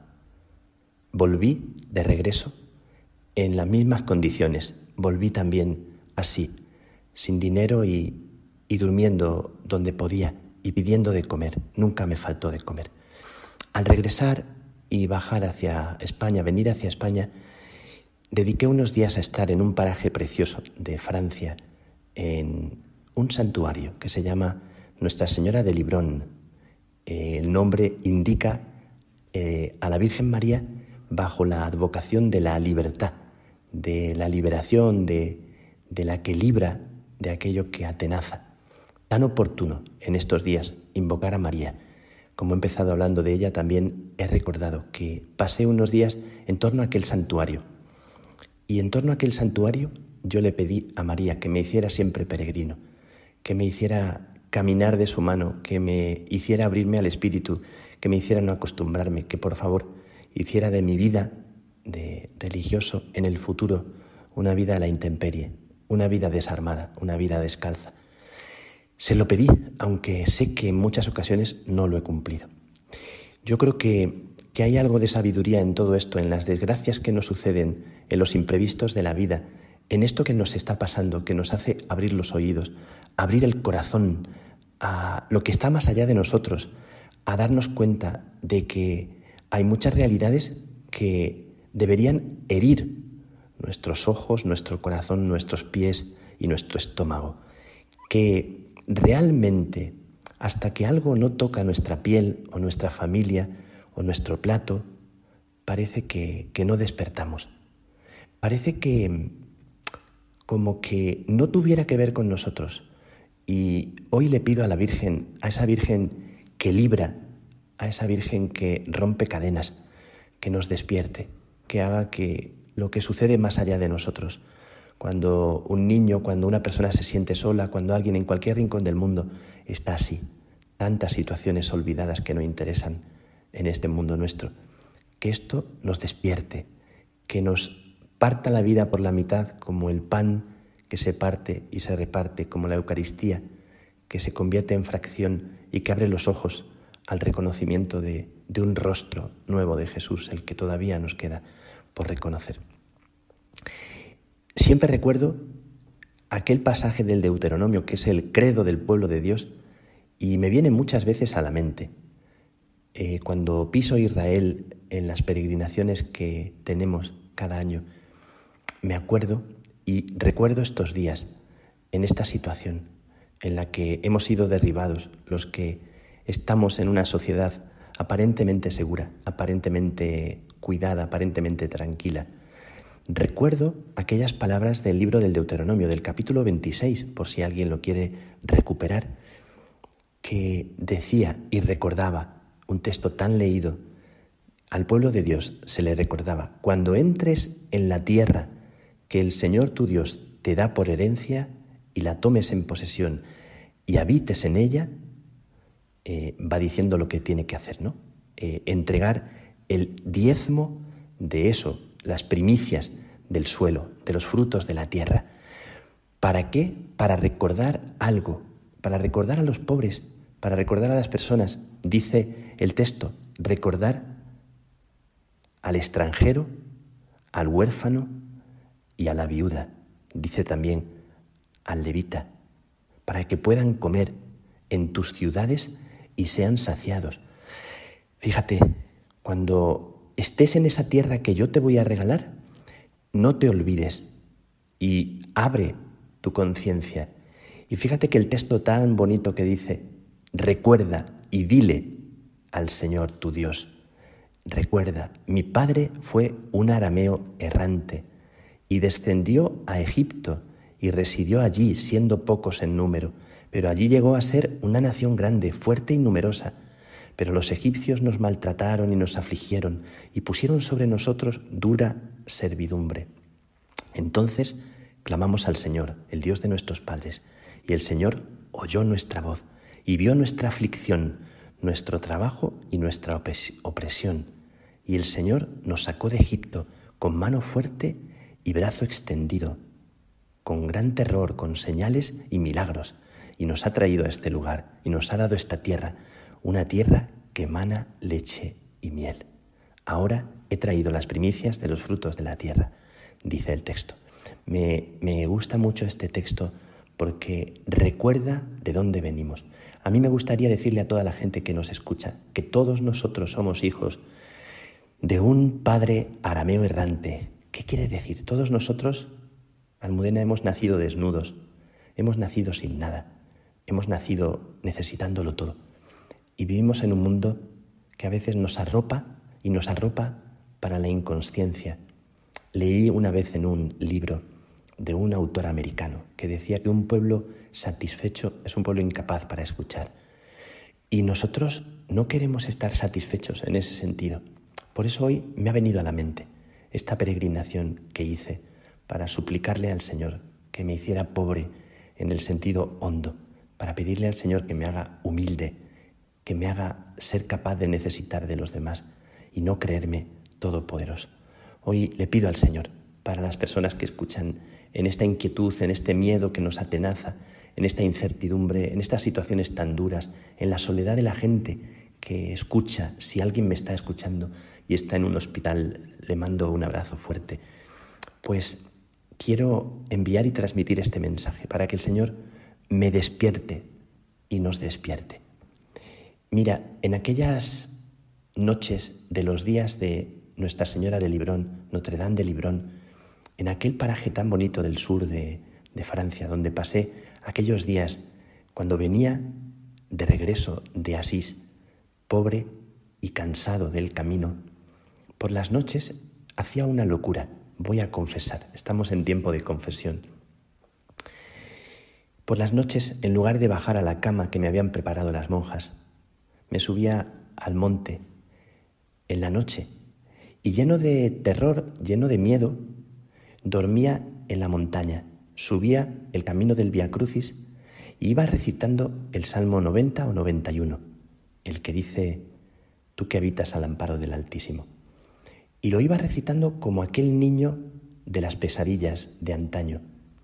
Y lo recitaba con un punto de temblor y también interiormente, lo más profundo, con un punto de confianza. Y dormía en la montaña, recordando a las personas que duermen a la intemperie y que pasan frío y pasan miedo. Y dormía en una cuevecita de la, de la montaña y allí oraba al Señor. Al amanecer bajaba y rezaba delante de la Virgen y pedía por todas las personas que tienen miedo. Quiero terminar este momento, esta transmisión, estas palabras mías, pidiendo oración los unos por los otros. Quiero terminar recitando eh, para todos el Salmo 90, que recitamos siempre en las segundas vísperas del domingo. Sería un salmo al que le pegaría muy bien una música tranquila para apaciguar el alma, para consolar, para poner un poco de bálsamo en el corazón de las personas que ahora mismo se sienten con tanta inquietud y con tanto miedo, como yo también tengo. Lo recito y, y os dejo con este salmo que a mí me consuela especialmente y me recuerda aquellos días de la infancia, aquellos días cuando me preparaba para decir sí al Señor y me recuerda estos días en el corazón de cada persona que tiene miedo. Tú que habitas al amparo del Altísimo, que vives a la sombra del Omnipotente, di al Señor, refugio mío, alcázar mío, Dios mío, confío en ti. Él te librará de la red del cazador, de la peste funesta, te cubrirá con sus plumas, bajo sus alas te refugiarás. Su brazo es escudo y armadura. No temerás el espanto nocturno, ni la flecha que vuela de día, ni la peste que se desliza en las tinieblas, ni la epidemia que devasta a mediodía. Caerán a tu izquierda mil, diez mil a tu derecha. A ti no te alcanzará. Nada más mirar con tus ojos, verás la paga de los malvados, porque hiciste del Señor tu refugio tomaste al Altísimo por defensa. No se te acercará la desgracia, ni la plaga llegará hasta tu tienda, porque a sus ángeles ha dado órdenes para que te guarden en tus caminos. Te llevarán en sus palmas para que tu pie no tropiece en la piedra. Caminarás sobre áspides y víboras, pisotearás leones y dragones. Se puso junto a mí, lo libraré, lo protegeré porque conoce mi nombre. Me invocará y lo escucharé.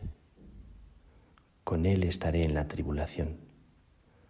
Lo defenderé, lo glorificaré, lo saciaré de largos días y le haré ver mi salvación al amparo del Altísimo, no temo el espanto nocturno. Que Dios os bendiga a todos y os regale la confianza y la paz.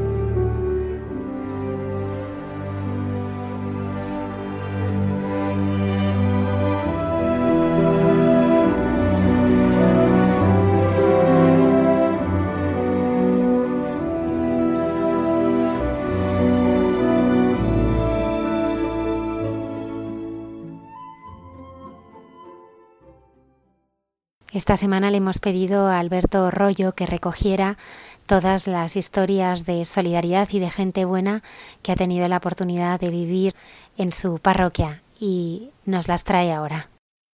En esta semana en nuestra parroquia hemos estado repartiendo comida a los necesitados de nuestro barrio, pues aunque en estado de alarma y confinamiento el Papa nos ha pedido que no nos olvidemos de los pobres, con todo tipo de precaución, siguiendo las normas de las autoridades sanitarias, les hemos abierto las puertas de nuestra solidaridad como hace siempre la Iglesia, pero ahora con mayor razón, pues los supermercados pues, están abiertos para el que lo necesite, pero muchas familias no pueden acudir a ellos por falta de recursos y solamente en Cáritas encuentran ayuda. ¿Y si la Iglesia les diera la espalda, quién les ayudaría? Normalmente los repartos de alimentos me coinciden con otras actividades parroquiales y no puedo acompañar a los voluntarios que los realizan pero estos días he tenido la fortuna de participar en el reparto y conocer de primera mano cómo están viviendo la cuarentena tantas familias necesitadas. Por ejemplo, una madre muy preocupada por un hijo con una enfermedad contagiosa que nada tiene que ver con el coronavirus y que sufre porque el encierro le viene muy mal para su enfermedad. Una señora que vive sola, lejos de su país y de su gente y con mucho miedo a lo que pueda pasar una anciana cuya esperanza era un nieto suyo conductor de Uber y al que le acaban de anunciar que le despiden por la crisis que ha provocado la epidemia. Otra inmigrante con siete hijos en un piso mínimo y con el marido en el extranjero, que me cuenta cómo le cuesta tenerlos encerrados todo el día sin salir, etcétera, etcétera. Son historias reales, con rostros concretos de personas que miran a la parroquia como ayuda fundamental en estos momentos en que las oficinas de otras instituciones están cerradas. Pero esta mañana he visto un caso que me ha llamado especialmente la atención. Un hombre joven esperaba a que llenásemos sus bolsas y hablando con él he venido a saber que esa comida no era para él.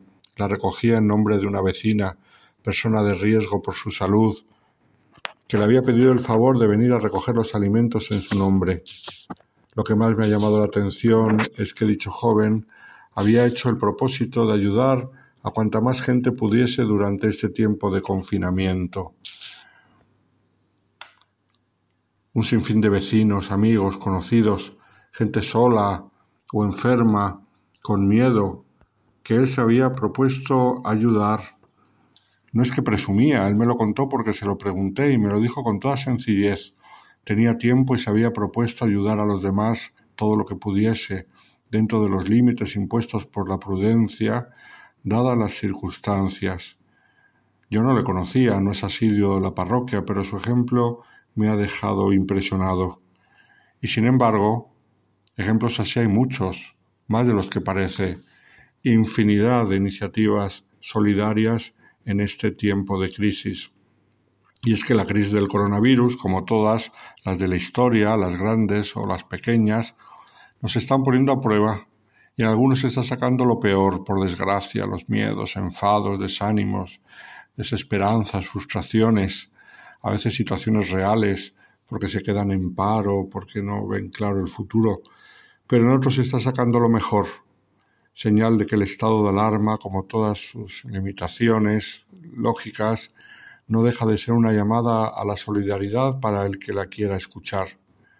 No tenemos que olvidar que para el cristiano la solidaridad no deja de ser una manifestación de una realidad más grande que la engloba y que a nosotros nos empuja, nos urge. Es la virtud de la caridad, es la reina de las virtudes, la que nos puede abrir las puertas del cielo, no lo olvidemos.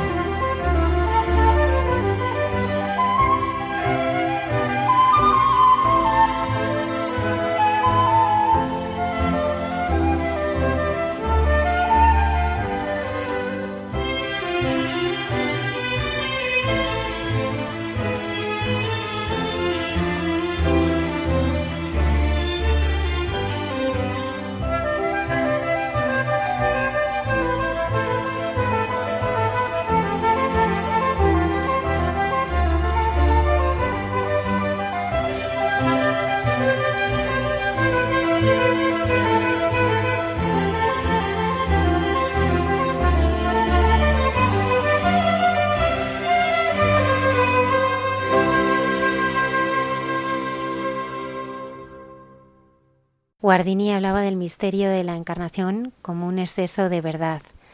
De él nos hablan esta noche la hermana Carmen y José Manuel en este diálogo tan especial en Entre tú y yo.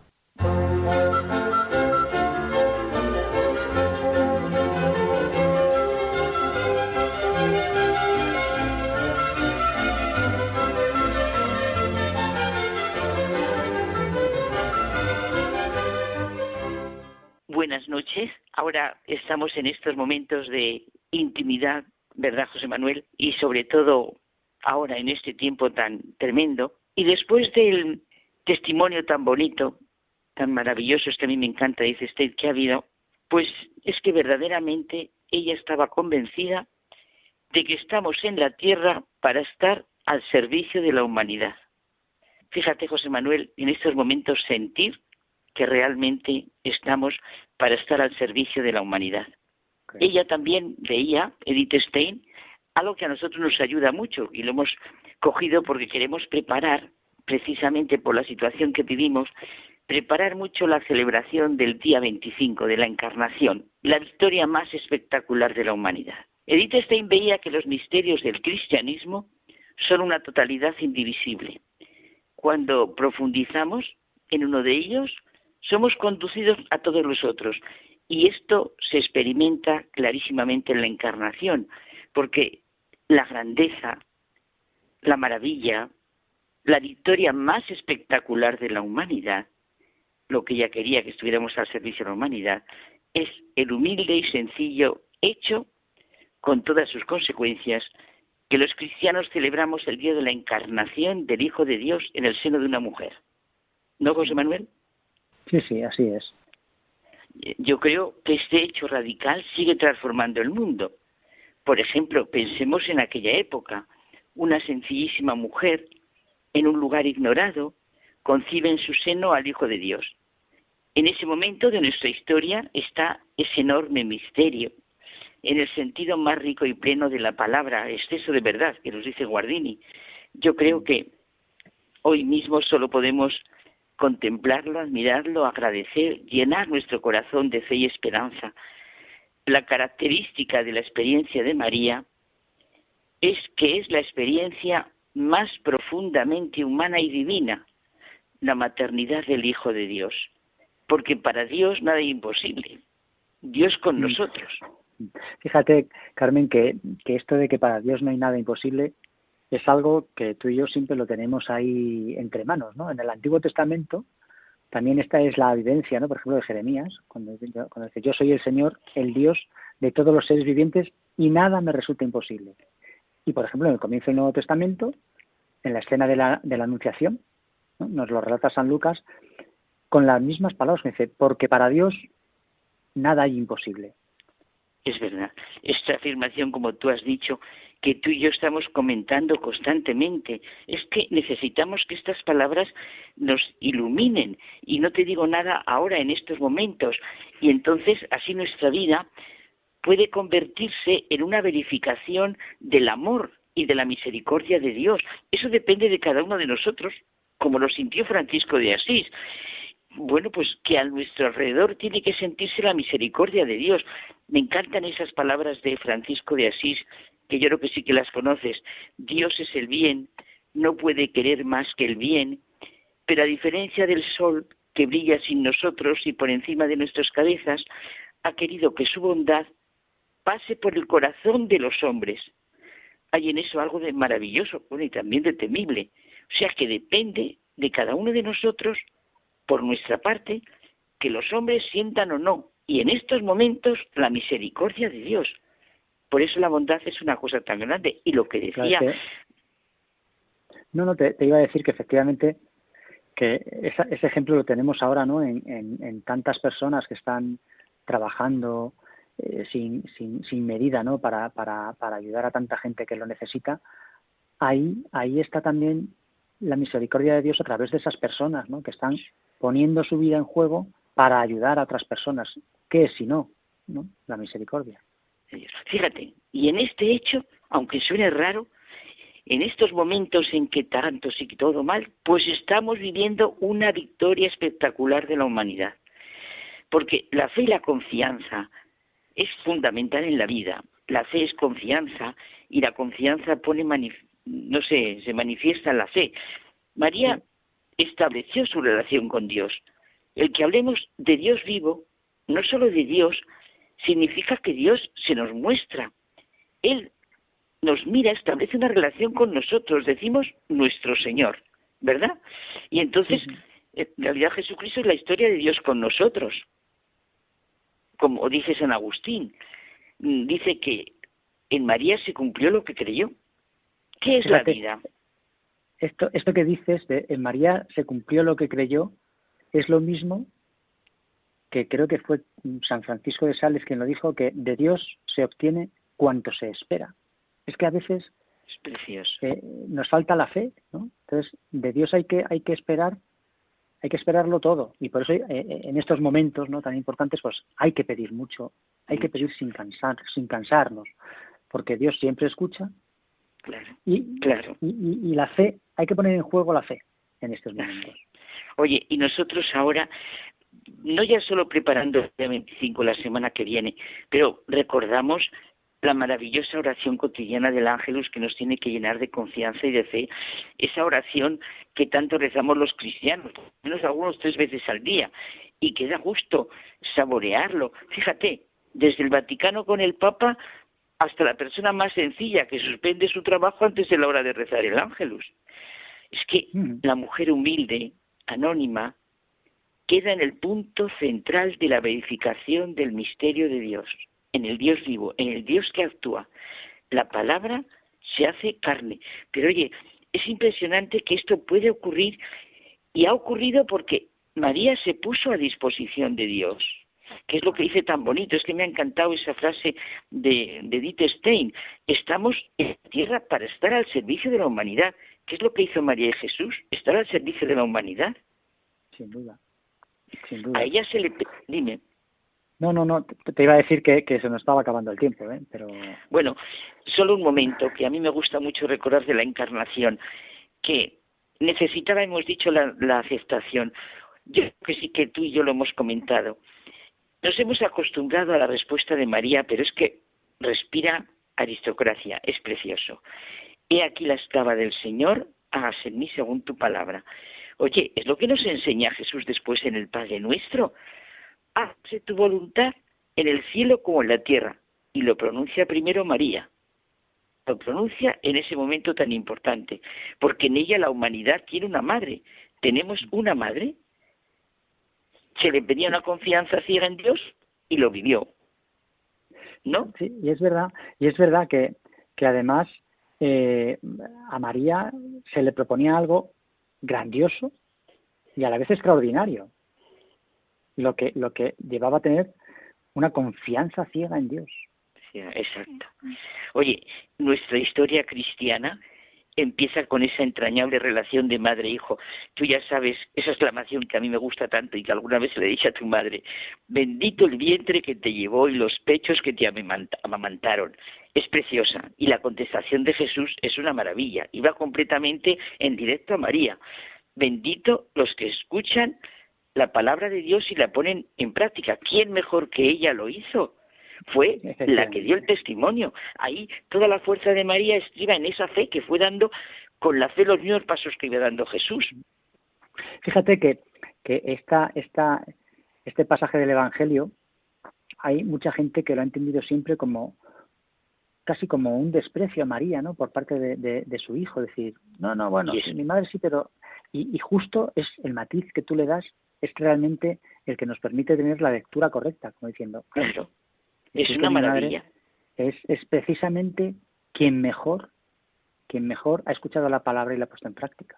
Exacto. Y a mí esto, esto del, del Ángelus y del Padre Nuestro me encanta. Ella fue la primera que dijo, he aquí la esclava del Señor. Y el Señor cuando nos enseña a rezar nos dice, hágase en mí, bueno, ella dijo, hágase en mí según tu palabra. Y nosotros decimos, hágase tu voluntad en la tierra como en el cielo, lo mismo. Carmen, que el, hijo, el hijo de Dios se hizo hombre Exacto, para que nosotros llegásemos a ser hijos de Dios. Pues buenas noches, José Manuel, y que Dios nos ayude muchísimo en este momento, pero lo que tú has dicho de la esperanza, repite la frase ya para despedirnos. De Dios se obtiene cuanto se espera. Exacto. O sea pues que esperémoslo todo. Hasta la semana que viene. Buenas noches.